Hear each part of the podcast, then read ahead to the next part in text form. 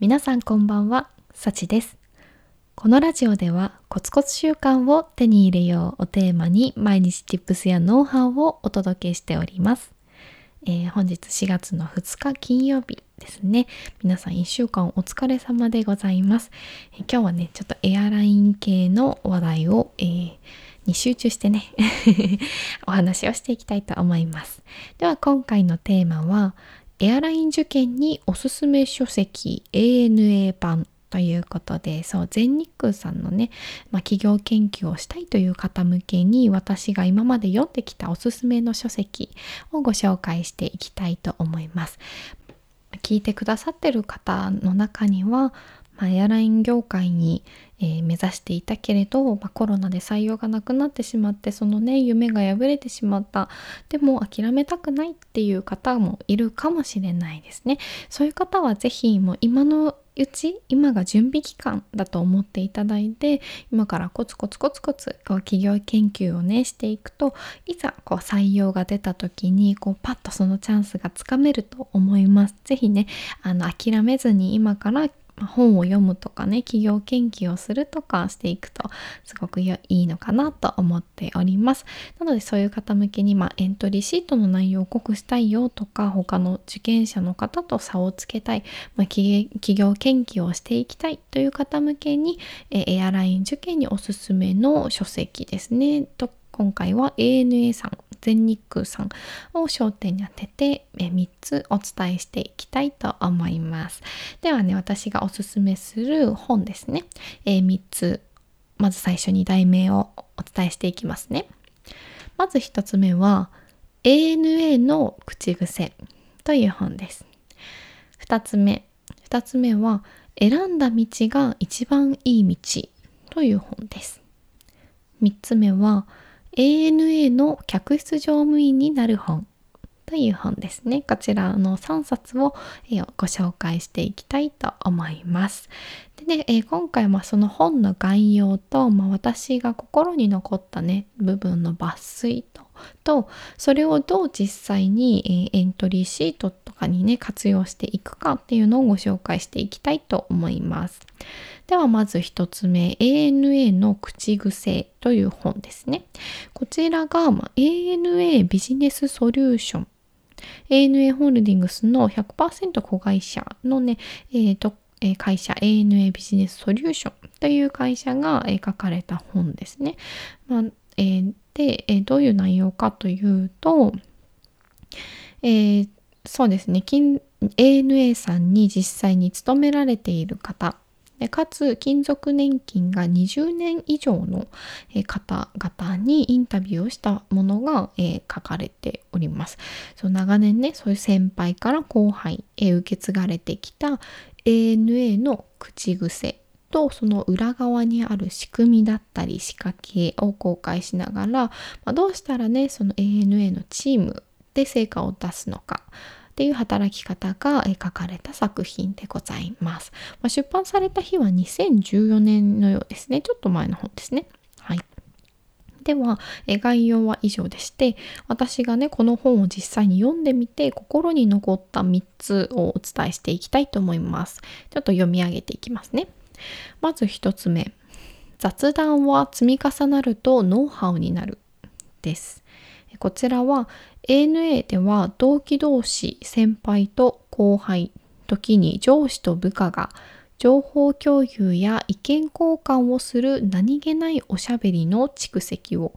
大切なものと捉えています。おしゃべりや雑談だからこその本音や実感が込められています。また自分一人では経験できないことを仲間から得る機会になるのです。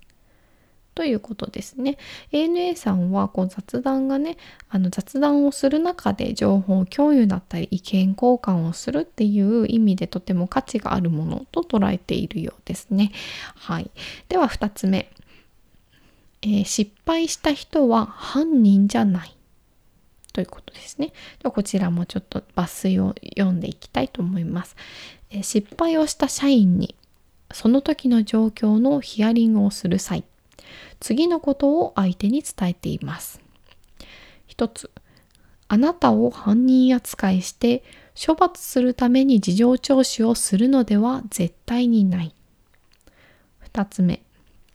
あなた以外の社員が同じような事故を起こさないようにするため、どのような経緯だったのかを正確に聞かせてほしい。この2つのことをまお伝えしているということですね。まあ、なぜかというと、まあ、ヒアリング担当者がこう失敗をした当事者に、まあ、協力を仰いで感謝感謝の姿勢を、えー、姿勢を持って接する。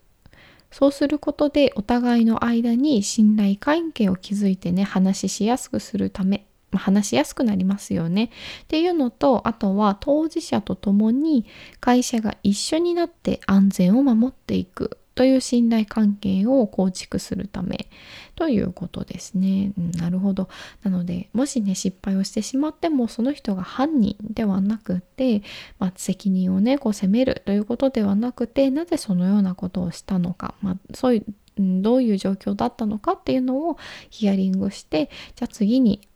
そのね失敗を起こさないようにするためにはどうしたらいいのかっていうのを聞いているということでした。はい、では3つ目自分以外は皆お客様ですね。えー、ではこちらも読み上げていきますね。この考え方の重要なポイントは、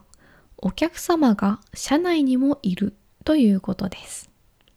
ANA グループ社員が自分たちの会社をチーム ANA と呼ぶこととも関係しています。3万人規模の大企業になると働いている場所も違えばお互いの仕事の内容が専門外であるなど物理的にまたはポジションポジションごとに遠く離れた職場に対しては自分とのつながりを感じづらくなるものです。私たちはお客様との接点を線と捉えています。そうすることで働く場所や職場はバラバラでもお客様によって一本につながっている。と実感できるのです。ということでした。まあ、なので ANA さんは、まあ、実際のお客様だけではなくて社員ですね他のグループ社員の方も含めて、えー、皆様をお客様と捉えて接しているということでした。私すごいね、この自分以外は皆お客様っていう言葉すごい好きで エントリーシートにもね、書いてました はい。では、えー、次、活用法ですね。活用法は、えー、志望動機に盛り込むのがいいのかなと思っています。まあ、例えば、まあ、例なんですけど、御社を死亡した理由は、御社の著書である ANA の口癖に記載されていた〇〇というお考えに共感したからです。理由は私は学生時代にこうこうこういう経験から〇〇ということを学んだからです。御社でも〇〇を生かしてこのような、客室乗務員を目指してまいりますみたいなねそういう感じであの最初の御社に共感した理由でこういう本とかを持ってくるのもいいのかなと思思いました。はい。では2冊目に参ります。えーえー、選んだ道が一番いい道という本ですね。えー、こちらは大谷邦子さんという方が書かれた本でなんとね65歳の定年まで飛び続けた客室乗務員ということで ANA さん初の、えー、定年まで、えーそうですね飛行機で飛び続けた CA さんということでご紹介をされています。でこちらの方があの書かれた本ですね。はい、でこちらの概要なんですけれどもえ本にね実際に書かれていた、え部分を一部抜粋して読んでいきます。日常に慣れすぎずいつも通りを続けるために小さな工夫をする。老け込むことなく普段通りを続けるために心に冒険の翼を広げる。嵐が来ても安全に影響のない飛行機のように日々を整えメンテナンスをする。この本ではそのような大家さんの経験を一つの例として読者が選んだその道を一番いい道にするヒントが綴られています。ということですね。そう本の中には本当にその大家さんという方が客室乗務員の経験の中でねあのこういうことを工夫しているとか、まあ、そういう日々の本当に些細な大家さんならではの工夫とか、えー、考え方生き方っていうのが綴られた本になります。まあ、なんかこの本を読むとあ ANA さんの客室乗務員さんって本当にこんなね素敵な方がいらっしゃるんだなってね本当にあの学べるというかあよりねこう CA さんになりたいなっていう気持ちが上がるような一冊でした。はい、ではえ私が心に残った3つの抜粋をご紹介していきたいと思います。えー、1つはあなたはあなたの良さを出しさえすればそれでいい。ですね、えあなたはあなたの良さを出しさえすればそれでいい。相手を褒めるときはそんなメッセージを伝えることでもあります。まずいいところを認めた上でその良さをもっと生かすにはこうすればいいと前向きな提案をすると相手は自分のことを認めてくれていると安心します。認めた上でより良くするアドバイスを伝えるのであれば相手も受け入れようと思ってくれるでしょう。